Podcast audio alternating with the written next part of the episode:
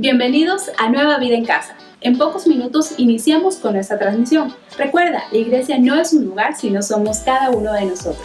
Prepárate y aparta de un lugar en tu casa junto a tu familia donde puedan disponer del tiempo necesario y de una buena conexión para juntos escuchar la palabra de Dios. Prepara tu Biblia, tu libreta de apuntes y un esfero para poder anotar el mensaje de Dios. Recuerda, ese es un tiempo especial con Él, así que evita distraerte con cualquier actividad que no corresponda al culto y disfruta de esta gran experiencia de nueva vida en casa. Somos familia, somos nueva vida. Queremos saber cómo vives la experiencia Nueva Vida en casa. Por eso te invito a que subas una foto a Facebook o Instagram con el numeral Nueva Vida en casa, para así nosotros poder repostear tu historia en nuestras cuentas oficiales.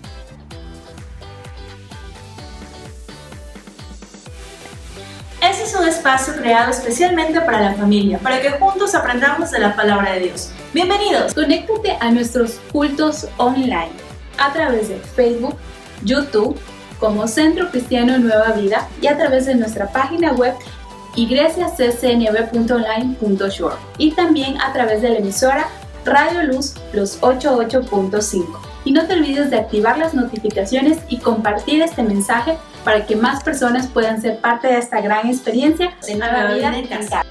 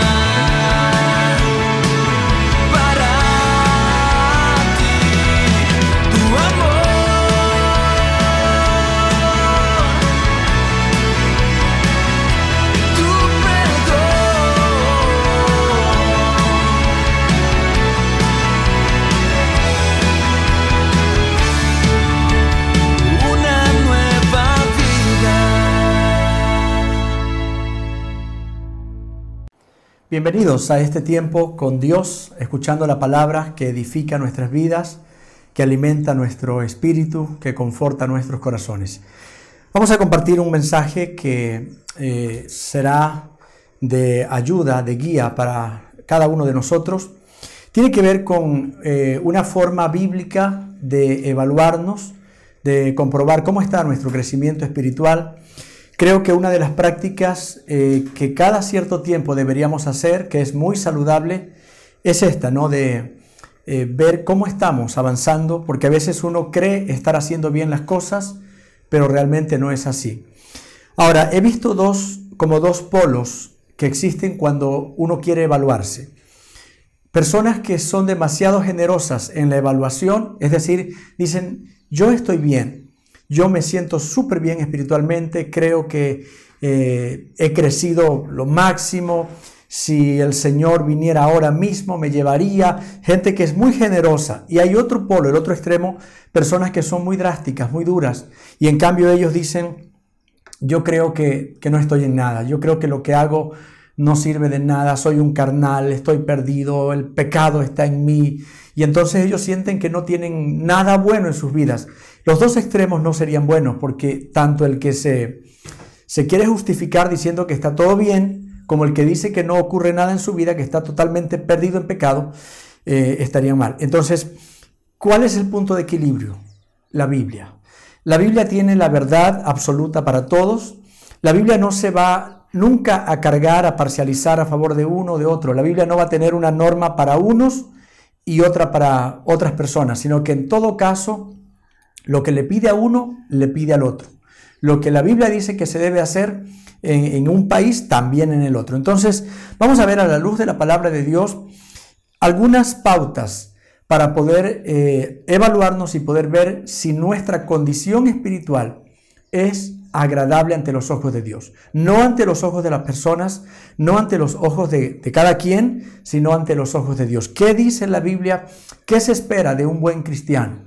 En la Biblia a, este tema, ¿no? De un buen cristiano, una persona que, está haciendo las cosas bien, se le llama eh, alguien que es como un luminar. Un luminar es algo que brilla. La idea es que un cristiano verdadero se distingue de cualquier otra persona.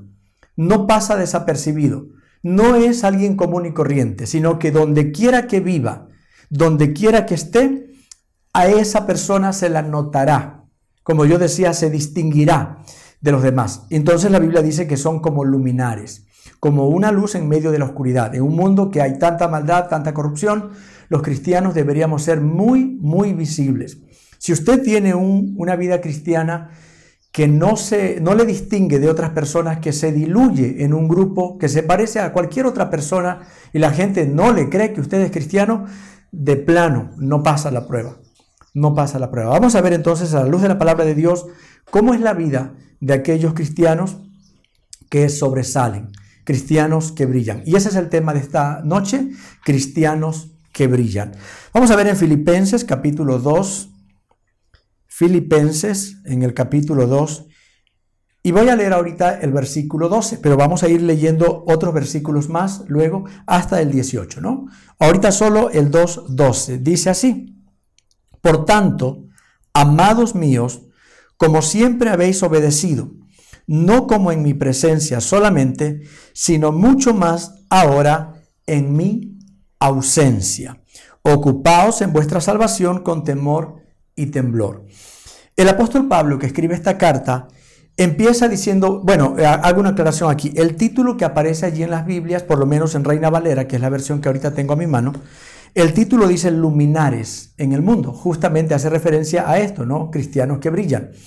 Pero no es un título eh, inspirado, o sea, ese no estaba, Pablo no lo escribió, Pablo no lo escribió. Ese lo escribieron eh, años más tarde los estudiosos de la Biblia para hacer un poco más fácil, para poder ubicar rápido una lectura, pues en un libro tan, tan grande como es la Biblia, contiene tantos libros, realmente es una biblioteca. Entonces, aunque esa, esa frase, luminares del mundo, no es inspirado, pero me parece bastante bueno porque es el tema central de todo este bloque de versículos. Habla sobre eso, cómo son los cristianos que sobresalen, que se distinguen, cristianos que brillan. Entonces Pablo empieza diciendo aquí, por tanto, amados míos, como siempre habéis obedecido, ojo, como siempre habéis obedecido, no como en mi presencia solamente, sino mucho más ahora en mi ausencia. Allí está esa primera eh, prueba que debe pasar un cristiano si es que quiere brillar. Si quiere ser diferente, si quiere ser aprobado por Dios, tiene que ser un creyente que obedece a Dios, aunque esté solo o aunque esté acompañado. En un cristiano verdadero no existe ninguna diferencia en que él esté en un lugar, digamos en un cuarto, en una habitación y está allí encerrado y no hay nadie viéndolo. Él no se va a comportar de manera diferente y dice, como no hay nadie viéndome, entonces voy a ver cosas ilícitas. Voy a hablar con alguien, una conversación que no quiero que nadie me escuche. Un cristiano verdadero, para él es igual si está solo en su habitación o si estuviera su, esposa, eh, sus hijos, no importa quién esté, para él es igual. ¿Por qué? Porque en un cristiano verdadero lo que importa para él es la presencia de Dios, la mirada, el oído de Dios. Entonces no hay problema. Y Pablo les decía a ellos, a esta, a esta iglesia, a los hermanos de Filipos, les decía, amados míos, como ustedes siempre han obedecido, o sea, sigan haciéndolo así. Me gusta algo de ustedes, que ustedes son de la misma manera, se comportan correctamente, sea que yo esté allá con ustedes visitándolos ahí en la iglesia o que yo no esté. Qué excelente, qué, qué, bonito testimonio. Qué lindo oír de cristianos así. Lamentablemente yo no sé, pero me atrevo a decir que tal vez más de la mitad de los cristianos alrededor del mundo hacen o dicen muchas cosas que tal vez las dicen porque no hay una persona allí escuchando. Cosas que no dirían si alguien los estuviera oyendo. Y eso es un cristianismo falso. Ese es eh, un cristianismo de apariencia, de hipocresía. En la Biblia es rechazada rotundamente toda forma de, cristianismo hipócrita o falso. Los fariseos eran caracterizados por eso, eran muy hipócritas. En las plazas fingían una piedad que realmente no la practicaban. El corazón de ellos era lleno de, amargura, lleno de odio. Pero en las plazas allí levantaban las manos, hacían oraciones largas, lo que la Biblia dice. Y a Jesús eso le, le incomodaba tanto que los confrontó severamente porque les dijo, ustedes son como sepulcros blanqueados. Y esa, esa comparación de sepulcros blanqueados le cabe a todo cristiano que es así. Cuando lo están mirando, se porta bien. Cuando está alguien allí es diferente. Mire, un verdadero cristiano trata a su familia de la misma manera en la casa que en la iglesia. Pero si usted cuando está en la iglesia es bien portadito, trata con cariño a sus hijos, trata con mucho respeto, con afecto a su esposa o a su esposo, allí se quieren, se cogen de la mano y en la casa no es así, todo es al grito, al maltrato, entonces fíjese, usted no va a ser un cristiano que brilla, no va a ser un cristiano que brilla. En la iglesia podrá engañar a algunos, pero la realidad tarde o temprano va a salir. La gente que le conoce, los que viven en su vecindario, van a darse cuenta de que eso es pura apariencia. Y eso es lo que Dios de ninguna manera quiere.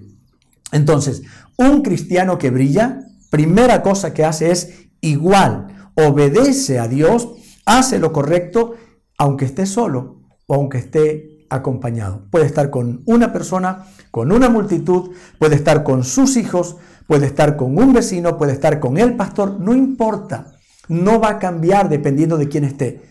Hay personas que cuando ven que está el pastor, entonces todos son tan cristianos. A mí me ha pasado eso a veces que, he ido a visitar a una casa y uno se queda, créanme que a veces hasta me he sentido pecador y tan, porque uno llega y qué trato tan respetuoso. Mi amor, ya está lista la comida para que le invitemos a los pastores y así con tanta delicadeza. Y luego dice, bueno, por favor, vengan todos que vamos a orar. Ni creo que ni para la Santa Cena hay tanta reverencia.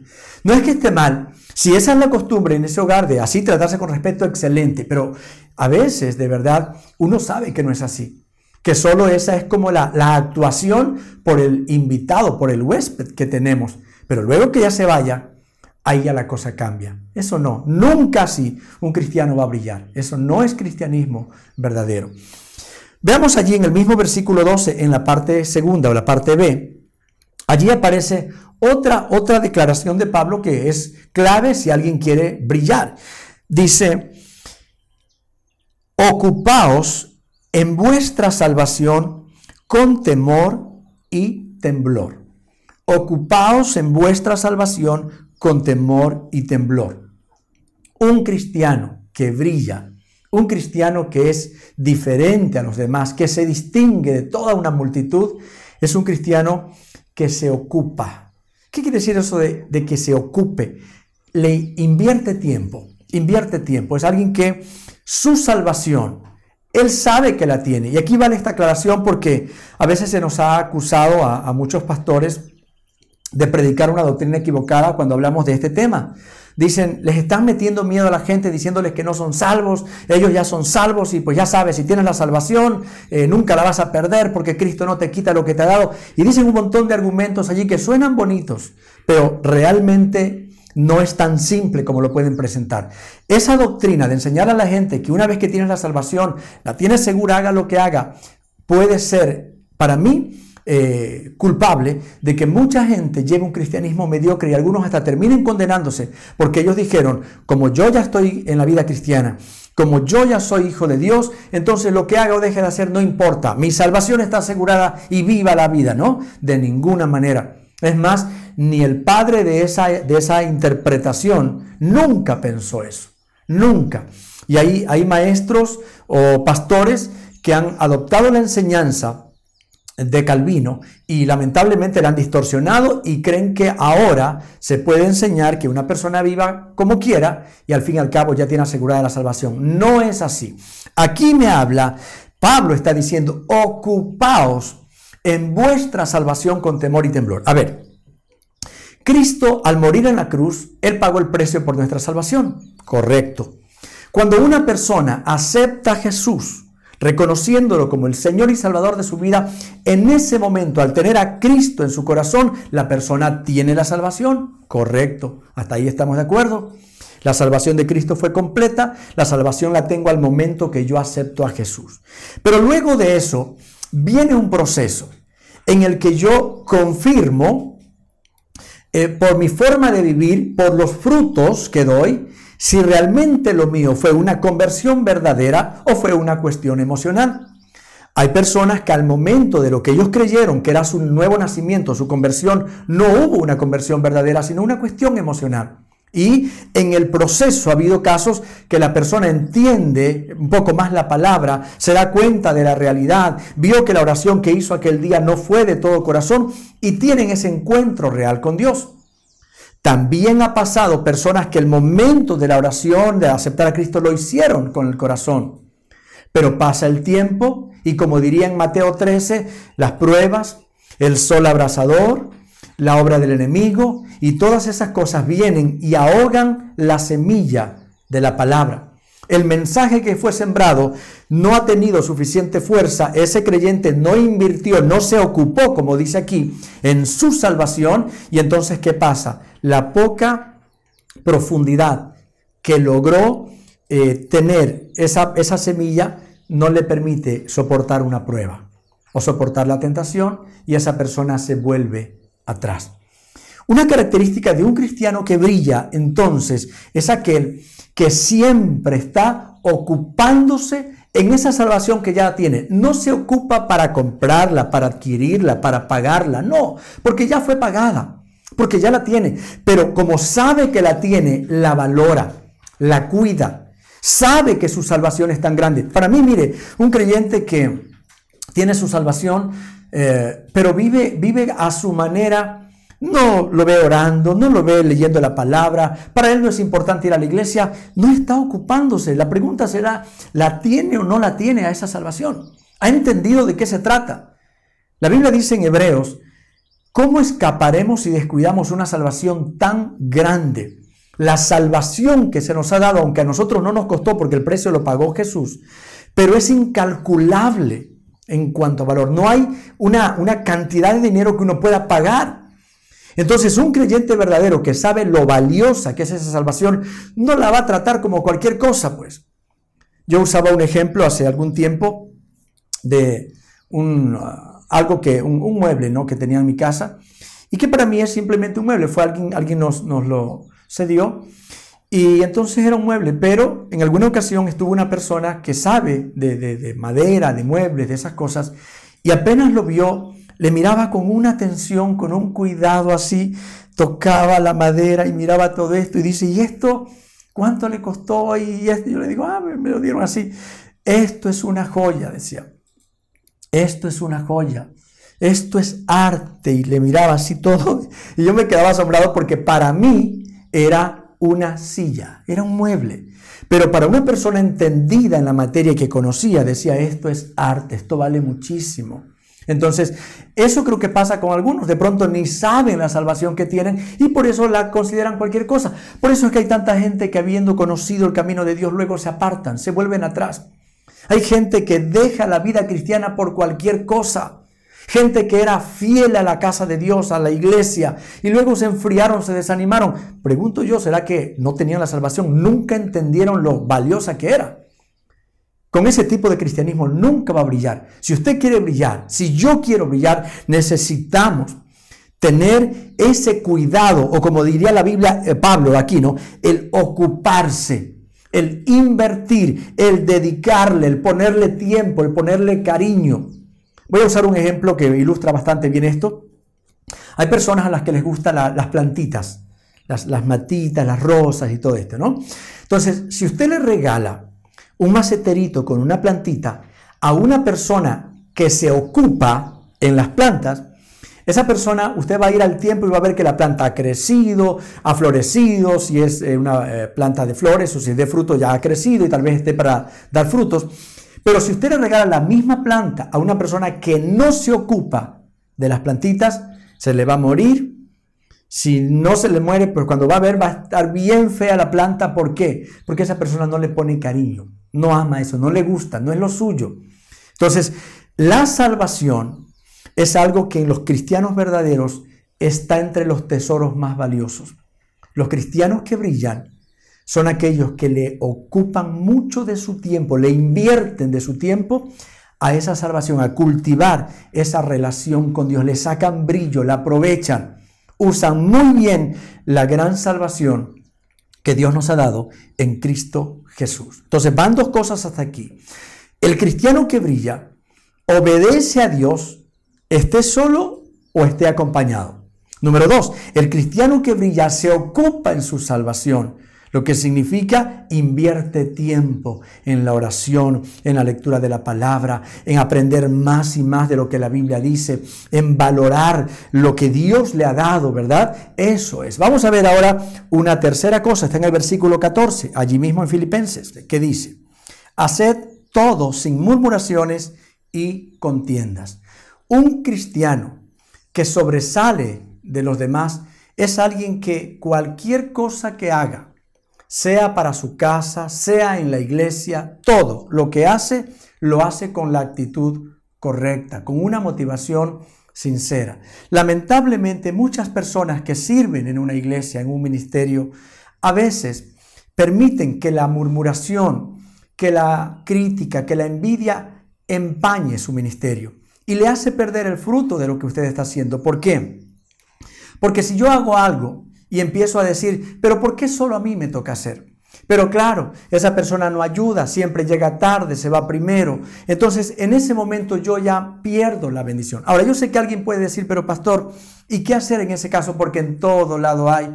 No hace muchos días me decía alguien, no me gusta hacer trabajos en grupo, hablando del colegio. Dice, porque cuando se trabaja en grupo realmente, el que trabaja es uno o dos y los otros no hacen nada y la nota es igual para todos. Y es verdad, a veces en las iglesias también pasa eso, en los ministerios.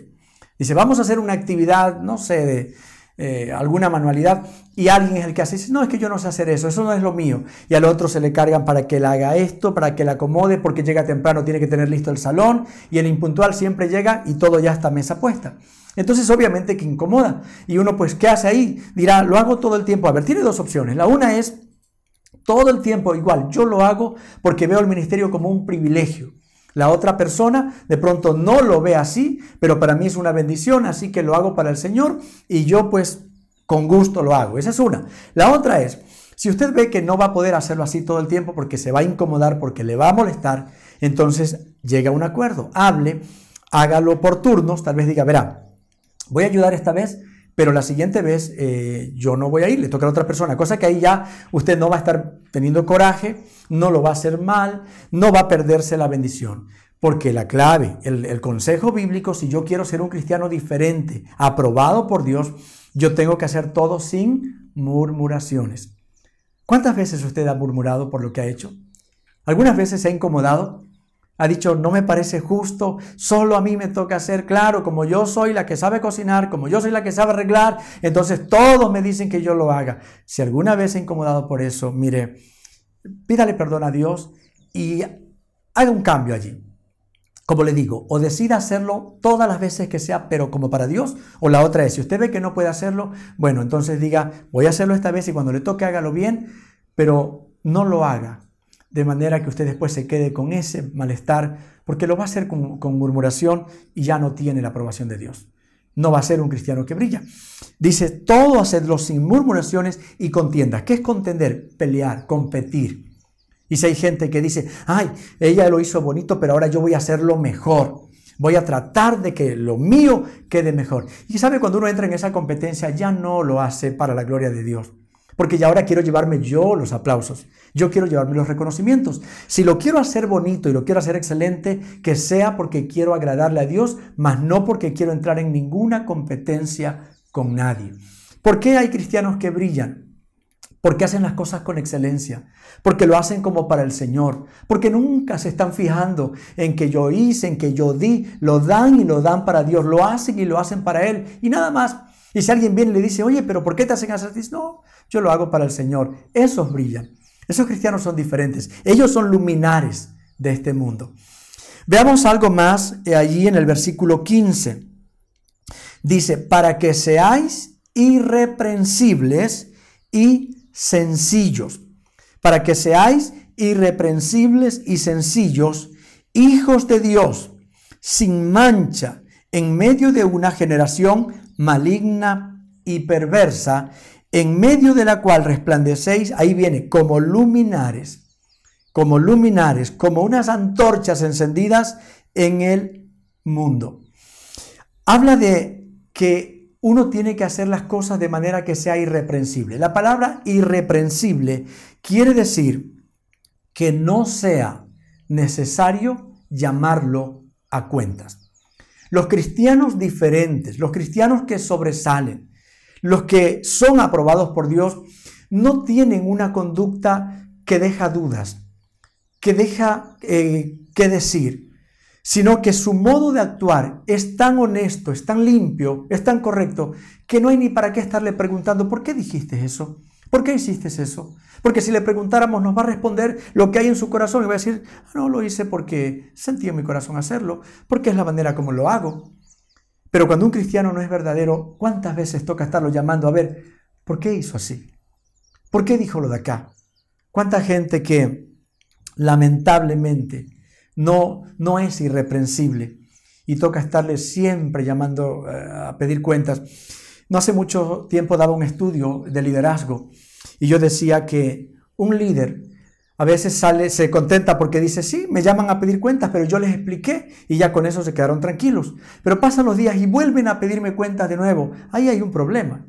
Quiere decir que tal vez tengo la, la habilidad para defender lo que hago, pero no tengo la actitud correcta para hacerlo y por eso levanto sospechas. Por eso me dicen, a ver, ¿por qué dijiste eso? ¿A quién te referías? No, no, yo no estaba diciéndolo, solo lo dije por... Pero de todas maneras, una y otra vez está dan, dejando dudas. Y aquí me dice que un cristiano que brilla, que es como un luminar en este mundo, es aquel que hace las cosas de ninguna manera lo hace con esa intención que deje dudas, con nada que dé lugar a que toque preguntarle, sino que lo hace irreprensiblemente. Dice, para que seáis irreprensibles y sencillos. Auténtico, genuino, humilde de corazón. Lo que hace, lo hace de corazón. No levanta ni la más mínima sospecha de que está procediendo de una manera incorrecta. ¿Verdad? No hay esa posibilidad de que diga, es una persona corrupta, anda en cosas así, y si alguna vez lo llamaran a pedir cuentas, que sea para comprobar que es una persona correcta. Entonces ahí sí, más bien que sea para eso. A ver, venga que usted está haciendo, investigan todo. No, no hay ningún problema. Entonces está bien, ha hecho las cosas bien. Ese debería ser el proceder de un cristiano correcto. ¿Cómo es su testimonio en, su, en el lugar de trabajo? Usted es una persona que no levanta sospechas. No hay personas que están allí dudosas de qué está haciendo, de si hay negociado, de si está manejando malos recursos. En su trabajo usted cumple completa, eh, correctamente o, no. Todas estas cosas son muy importantes para saber que alguien es irreprensible o no. Y veamos en el versículo 16. Dice, asidos, la palabra asidos significa como agarrados, ¿no? Cuando alguien tiene agarrado muy fuerte algo. Asidos de la palabra de vida, para que en el día de Cristo yo pueda gloriarme de que no he corrido en vano, ni en vano he trabajado. Un creyente que brilla es, está bien firme, anclado, agarrado de la palabra de vida que es la palabra de Dios. Mire, usted no va a encontrar a un creyente que sea fuerte en su fe, a menos que sea un estudioso de la palabra. Si alguien no le da importancia a la Biblia, su fe no está anclada en esta palabra. ¿Y cómo es la vida de un creyente que no está anclado en la palabra? Es muy cambiante, es muy dudoso, es muy miedoso, le dicen cosas y lo pueden fácilmente engañar porque no tiene el discernimiento, porque no tiene la capacidad para saber si lo que le están diciendo es verdad o no. La única forma de conocer bien la doctrina es estudiando la palabra. Entonces aquí me dice que un cristiano que sirve como, como un luminar en este mundo es aquel que está bien agarrado, bien asido, como dice aquí, de la palabra de vida agarrado de las promesas de Dios. Yo creo en lo que la Biblia dice. Y si la Biblia me dice que Dios está conmigo, aunque alguien venga a decirme lo contrario, yo estoy agarrado de la palabra y yo sé que Dios está conmigo. La Biblia dice que Dios perdona a través de Jesucristo, Él perdona los pecados. Puede venir alguien a decirme, tú no estás perdonado. Lo que tú has hecho fue tan grave que Dios no te perdona, pero eso no me va a mover. Yo no tengo ni que preguntar a alguien, ¿qué me dice? Si soy perdonado o no, porque una persona me dijo que no estoy perdonado. Mi fe está anclada en la palabra. Pueden venir a decirme tantas cosas, Dios no existe, eh, no hay un infierno, cualquier cosa, pero si yo estoy anclado en esta palabra, escucharé, no me voy a poner a discutir, pero nada me mueve, porque mi fe está en la palabra infalible en la palabra de Dios. Un cristiano verdadero entonces tiene su fe anclada. Oiga, y no hay muchos cristianos así, la verdad. No hay muchos cristianos que tengan así un, esa hambre de la palabra, que usted los ve allí eh, metidos en su cuarto, bueno, en el lugar donde tienen para estudiar, aprendiendo la Biblia. No hay muchos cristianos. Cada vez son menos los cristianos que le dedican tiempo al estudio eh, diligente, minucioso de la palabra. La verdad, cada vez quedan menos. Por eso es que muchos cristianos viven en una eh, situación espiritual de pobreza, de tibieza. Muchos cristianos no tienen un verdadero compromiso con Dios. Y ahí es cuando viene la crisis, viene el temor y ese cristiano quiere morirse, no sabe qué hacer. ¿Por qué? Su fe no está anclada en la palabra, sino solamente en cuestiones superficiales y a veces en, en emociones. Entonces, un cristiano verdadero y que va a brillar tiene su fe anclada en la palabra de Dios. Lo que cree, lo que sabe, no lo cambia por lo que otros le digan. Pueden enseñarle muchas mentiras, pero su verdad absoluta está en la palabra de Dios y la Biblia es su fuente de sustento, de fortaleza. La Biblia es todo para ese creyente.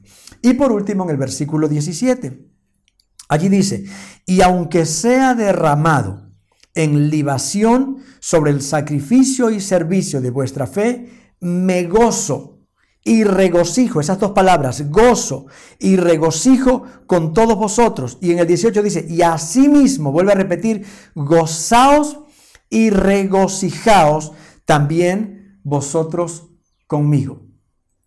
Una característica de un cristiano que brilla es su gozo, su alegría, esa paz del alma no es el resultado de la ausencia de problemas.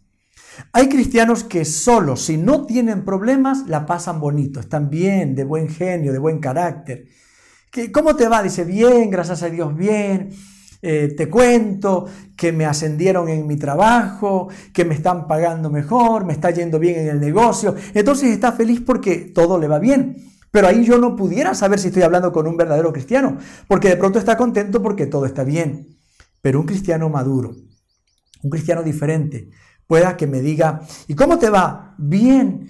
¿Y, ¿Y, qué pasó con el trabajo? Ah, me sacaron perdí el trabajo. ¿Y cómo dice que está bien? Ah, no, es que mi felicidad y mi paz no depende de mi trabajo. No te digo que no me hace falta. De hecho, estoy metiendo algunas carpetas, estoy buscando por allí. Pero, pues Dios está conmigo. Él es mi paz. Y la verdad es que descanso, tomo bien este tiempo, estoy dedicándome un poco más a la familia. O sea, siempre el cristiano verdadero, aún en la crisis, no se desploma, no se derrumba. ¿Por qué? Porque su alegría, su gozo no depende de las circunstancias, sino de Dios. Y aunque en ese momento no tenga esa provisión que necesita, sabe que tiene al proveedor y que Dios es más que suficiente. Mire lo que Pablo dice, esa palabra tal vez no la conocemos mucho nosotros, dice, aunque sea derramado en libación. La libación es un, como un ritual en el que se derramaba aceite. Entonces, lo que Pablo está diciendo, en otras palabras, aunque a mí me mataran por predicar el Evangelio y mi vida fuera eh, convertida en una ofrenda para Dios, o sea, me toque derramar mi sangre, mi vida para Dios, no importa. En otras palabras está diciendo, estoy consciente que corre peligro mi vida. Puede pasarme lo peor, me pueden matar. Pero él dice igual, yo me alegro, me gozo y me regocijo. ¿Cómo puede hacer alguien eso? Solo cuando una persona tiene su confianza completamente en Dios. Cristianos de esos hay pocos pero sí los hay. Ahora mismo en esta crisis que estamos pasando, ahí hay una, esto es, alguien alguna vez decía, no hace muchas semanas atrás escuché que alguien decía, esta pandemia, esta crisis sirve para hacer como una separación entre el cristiano que es y el que no es, entre el verdadero y el falso, entre el que está bien metido con Dios y el tibio, y es verdad, ahora sirve para eso. Si usted es uno de aquellos que su ánimo está por los suelos, su fe ya no hay, que está pensando cada día que esto no se sabe qué tan terrible va a terminar, entonces fíjese que pues es cristiano, no voy a decir que no lo sea, pero no será un cristiano que brille. El, el hecho que nos hace diferentes es esto, en que aunque uno sepa que la vida corre peligro, porque es así, de verdad que con esta pandemia todos corremos peligros.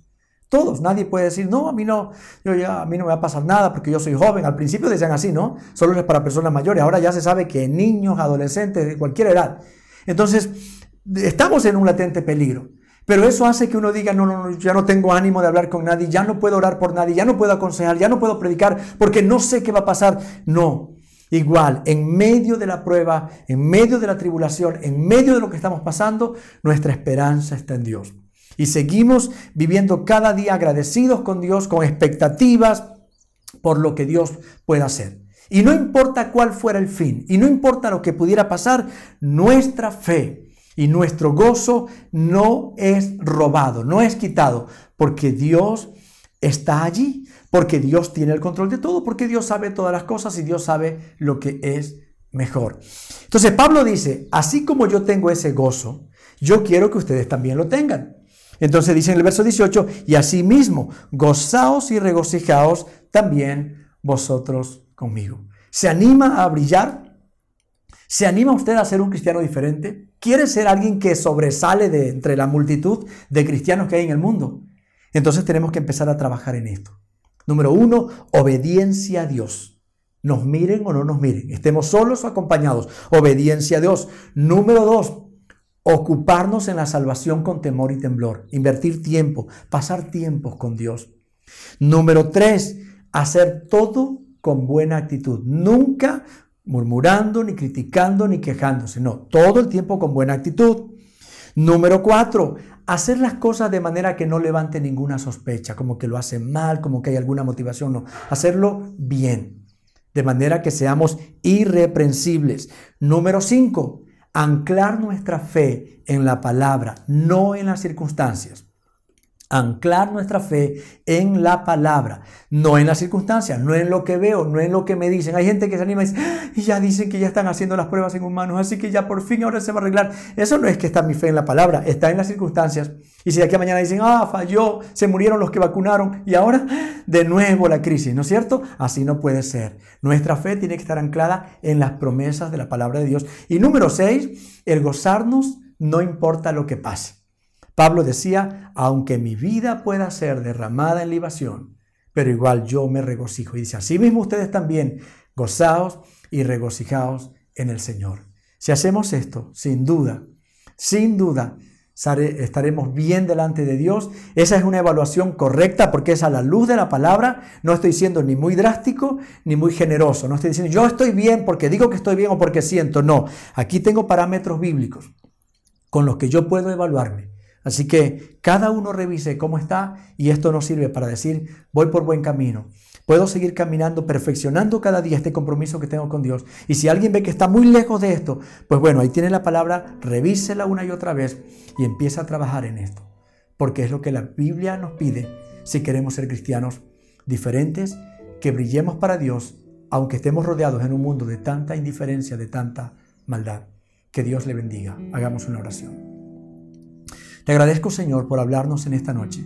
Señor, tú quieres una iglesia diferente. Lamentablemente muchos cristianos se han conformado y el cristianismo que practican es común y corriente. Y hay muchos cristianos así. Y hay iglesias llenas de personas que no marcan la diferencia, que su vida simplemente es como una adaptación de lo que se hace entre los cristianos. Voy a la iglesia, me aprendo las canciones, me pongo de pie cuando hay que ponerse de pie, me siento, escucho la palabra, doy mi ofrenda y me voy. Pero eso no es lo que Dios quiere. Aquí Pablo nos habla y nos, yo veo a un Pablo motivándonos, inspirado por Dios, por el Espíritu Santo y nos dice, sean ustedes diferentes. Aunque vivan en un mundo lleno de corrupción y de maldad, ustedes no se acostumbren, no se adapten, nunca permitan que su relación con Dios pase desapercibida. Gracias Señor porque nos estás llamando a un cristianismo distinto, a vivir para Dios, a que nuestra vida sea un reflejo de una verdadera relación con Dios. Gracias Señor porque nos motivas a ser cristianos que brillen. Queremos ser cristianos diferentes, que la gente pueda ver algo que no ve en la mayoría de personas. Y no lo hacemos para competir, y no lo hacemos para ganarnos tal vez los aplausos de la gente, sino porque es lo que Dios pide de sus hijos. Gracias Señor por esta palabra que enriquece nuestra fe, nuestra vida, en el nombre de Jesús. Amén. Que Dios me los bendiga.